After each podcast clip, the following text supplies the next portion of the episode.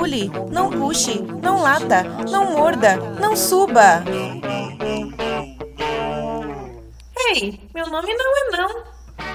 Bom dia, boa tarde, boa noite, pessoal. Você está ouvindo agora o podcast do Meu Nome Não É Não, que traz desenha de livros, artigos científicos, filmes, documentários e experiências sobre o comportamento animal.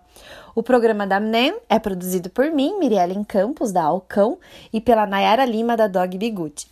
A vinheta é do Henrique Inglês de Souza. Você pode nos ouvir em todas as plataformas de streaming, Google Podcast, iPodcast, Spotify, Deezer e tantas outras aí existentes, tá bom? Uh, a gente também está online e offline, ou seja, você consegue fazer download dos episódios dos podcasts no site do meu nome não é não.com.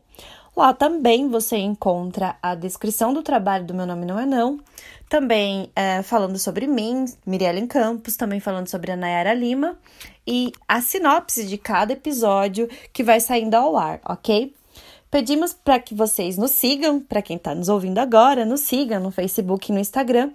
Nessas plataformas você nos, vocês nos encontram pelo Meu Nome Não É Não, assim mesmo, tá? Lá informamos sobre eventos, oficinas da MEN e todas as novidades que envolvem esse projeto que eu e a Nayara amamos tanto. Os ouvintes que já nos conhecem sabem que se eu estou sozinha sem a Nayara é porque é episódio Drops. E para quem não sabe, o Drops é um episódio mais curtinho, que traz um tema diferente é, aí das resenhas dos livros, né? Traz um episódio com um tema um pouco mais livre. Então, bora começar falando do que se trata hoje. Eu trago para vocês nesse episódio uma experiência que eu tive a oportunidade de viver pela MEN, que foi no dia 24 de nove de 2019, agora. Nesse dia, a convite do Sesc Piracicaba, eu participei de um debate pós-filme, juntamente com a doutora Luciana Baldan, que é médica veterinária, especialista em bem-estar animal, da COAN, Consultoria PET, e também com a protetora Mariana Truff, do projeto Tutor com Amor, aqui de Piracicaba. Esse evento aconteceu dentro da oitava mostra ecofalante de cinema do Sesc Piracicaba e o filme assistido foi El Cuadrado Perfecto. Gastei o espanhol, né, gente? Vocês gostaram, né?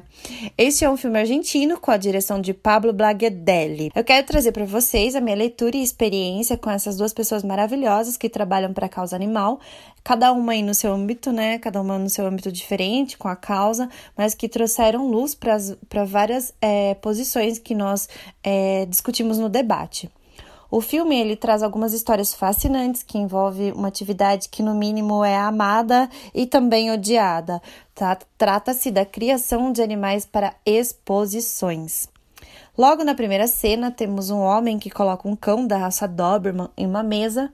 O homem vai posicionando o cão com a cabeça elevada, dorso ereto, passa, patas fixadas, rabo para cima e realmente vai manuseando o cão à sua vontade. E o cão permanece estático.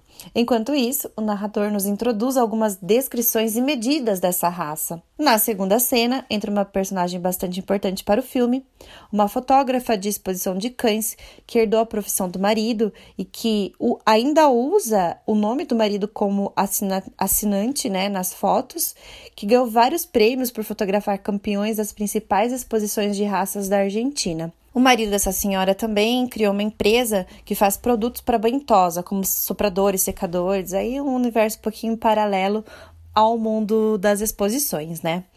E então somos apresentados ao mundo das categorias de raças, através dos olhar dos próprios criadores e organizadores onde existem cursos para juízes e uma confederação tão organizada e planejada quanto a FIFA, que é a Federação Internacional de Futebol, alguma coisa assim. é, também conhecemos um casal de criadores da raça Poodle, e este casal, ele eles contam que tentaram ter filhos, mas não conseguiram, e aí acabaram comprando um cãozinho da raça Poodle e se apaixonaram e despertaram neles essa vontade de criar poodles. Acompanhando eles em competição, conseguimos ver que o, que, os, que o cão selecionado para a cruza é, sempre é o cão que se comporta muito bem nas pistas e também é um cão de genética perfeita, ou seja, cães com padrões e medidas físicas aceitáveis pelos juízes e também cães equilibrados em seu comportamento. Existe uma preocupação em treinar os cães para exposições, tá? Mas não aí para a vida doméstica, para a vida pós-compra do filhote. As exposições na Argentina, elas são propostas pela é, Federação de Sinofilia da Argentina. E a fiscalização para não haver amputações de animais, por exemplo, né, rabinho, orelha e etc., fica por responsabilidade dessa instituição. São aproximadamente 900 feiras de exposições por ano, com mais de 145 cães expostos, e aí dentre eles vem todos os tipos de campeões de cada categoria. Se eu fosse ficar numerando aqui, elas são muitas, tá? O que ainda gera um comércio paralelo, como troféus, estéticas dos cães, como eu falei um pouquinho ali à, à frente, né? Anteriormente, perdão é, também fotógrafos, marcas que patrocinam esses eventos e etc. Vemos também nesses eventos uma intensa manifestação por parte dos ativistas da causa animal, que não apoiam essa procura desenfreada pelo cão perfeito ou pelo padrão per perfeito. Eles alegam, e sabemos que isso é fundamentado, que boa parte dos filhotes são descartados, e pasmem, descartados, eu digo, é tipo mortos, eutanasiados, tá? Por não estarem no padrão determinado para aquela raça de acordo com o criador. E quem decide o padrão de cada raça é a federação de origem da raça. Por exemplo, quem decide o padrão de origem dos bulldogs franceses é a Federação Francesa, dos dogos argentinos é a Argentina. E deve ser respeitada aí em todas as outras exposições pelo mundo. Sabemos que a criação pela estética surgiu aí a partir do século XIX. A primeira forma dos humanos selecionarem um cão foi para o trabalho. E ainda hoje existem federações que avaliam cães de linhagem de trabalho. São criadores também preocupados com a estética do animal porém com muito mais atenção a avaliar o bom desempenho da função de trabalho daquele animal nas pistas de corrida, ou no manejo de gado, ou na caça. Seus criadores explicam neste filme que a genética saudável é muito importante para o desempenho nas pistas. Conta-se também sobre a criação da raça Dogo argentino, que foi reconhecido como raça em 1947. Recentemente, né? O Dogo é descendente de várias derivações do Pitbull com a cruza com o Pointer argentino, sendo uma raça de trabalho usada para a caça de javalis. Conhecemos um pouco também sobre o Doberman, que é a única raça do mundo que recebeu o nome do seu próprio criador, ou melhor, da pessoa que idealizou e criou cães até chegar ao padrão que ele escolheu, que esse próprio criador escolheu. E é nesse momento que descobrimos o porquê do nome do filme. El quadrado perfecto, ou o quadrado perfeito em português. Cada raça tem seu padrão. Sendo assim, o cão do começo do filme, da primeira cena, o Doberman, está sendo mostrado pelo seu criador para provar que as suas medidas fazem quadrados perfeitos por suas circunferências, medidas da pata em relação ao tronco, focinho em relação ao dorso e outros padrões aí de quadrados perfeitos que você encontra no Doberman. Finalizado o filme, a discussão que abrimos é, entre, essas, entre essas duas profissionais maravilhosas que trabalham na causa foram muitas, mas principalmente sobre o comércio que está envolvido nesse contexto de selecionar cães. A doutora Luciano nos elucidou sobre os valores envolvidos em inscrições, prêmios e etc., pois ela já foi criadora de uma raça e já viu como funciona de perto este comércio. Também falou sobre as necessidades de se abordar políticas públicas que fiscalizem locais que criam as raças, pois eles podem ser fábricas de filhotes que produzem crias não saudáveis para padrões que podem é, se transformar em problemas de saúde públicas e zoonose.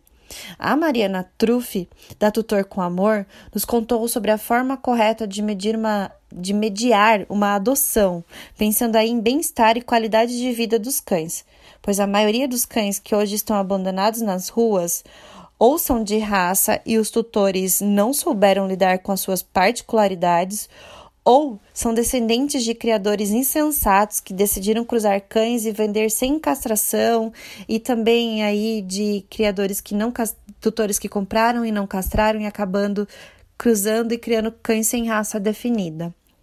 Eu chego à conclusão, depois de muita conversa e dos temas levantados dentro desse debate, que a criação de cães por pessoas comprometidas com bem-estar e, re e respeito não é uma coisa ruim. Não é algo ruim nem para o cão, nem para os donos ou futuros donos. Mas, para termos filhotes saudáveis, esses criadores precisam ser fiscalizados em suas competências sanitárias e de saúde e de espaço do animal. A gestação da fêmea também deveria acontecer de uma forma saudável e tranquila, livre de medo, de dor. A raça não deveria sofrer padrões que vão dificultar a sobrevivência do cão, como o que acontece com os braxcefálicos, que mal conseguem respirar com focinhos tão curtos, raças como Shih Tzu, Bulldogs, Pugs. É realmente muito cruel. Criadores sérios poderiam fazer um trabalho de conscientização junto ao futuro dono para entenderem de que aquele cão, se ele cabe naquela família ou se ele realmente é o cão que aquela família procura. Filhotes deveriam sair castrados do canil, que não lhes permitiriam cruzas indesejadas e abandono dos filhotes que posteriormente seriam de raças indefinidas, né? Também a vivência com a mãe na primeira infância desse filhote é muito importante, tornando assim cães mais equilibrados, com, mais, com lares mais preparados para recebê-los. Foi muito gratificante essa troca de figurinhas e a conversa fluiu com todos que estiveram lá no Sesc Piracicaba nesse dia de uma forma bem prazerosa e vários temas realmente foram levantados e temas que eu nem coloquei aqui, tá? Mas eu gostaria de deixar um pouquinho dessa experiência para vocês.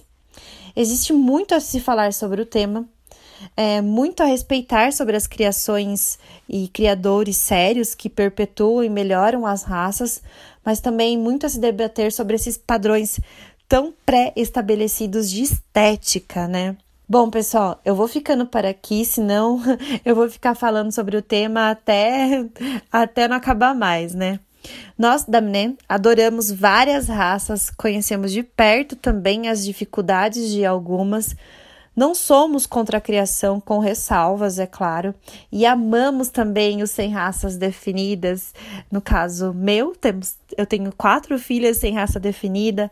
No caso da Nayara, ela tem o Todinho, que é lindo, também sem raça definida. Então é isso, pessoal, é só mesmo uma elucidação alguns pontos que tragam aí vocês a pensar um pouco mais sobre criação de raça, sobre estética e também sobre exposição de animais, sobre padrões de animais. Sigam a gente em nossas redes sociais particulares. O meu é alcão, alcom1, underline cão. E também a da Nayara Lima, que é arroba dogbigude. Também das pessoas que eu citei aqui neste podcast Drops maravilhoso, a doutora Luciana Baldan, arroba coan, consultoria pet, com K, e Mariana Truff, arroba tutor com amor. E até o próximo Drops ou resenha de livro ou artigo científico e mais conversa sobre o assunto. E tchau, pessoal! Não pule, não puxe, não lata, não morda, não suba. Ei, meu nome não é não.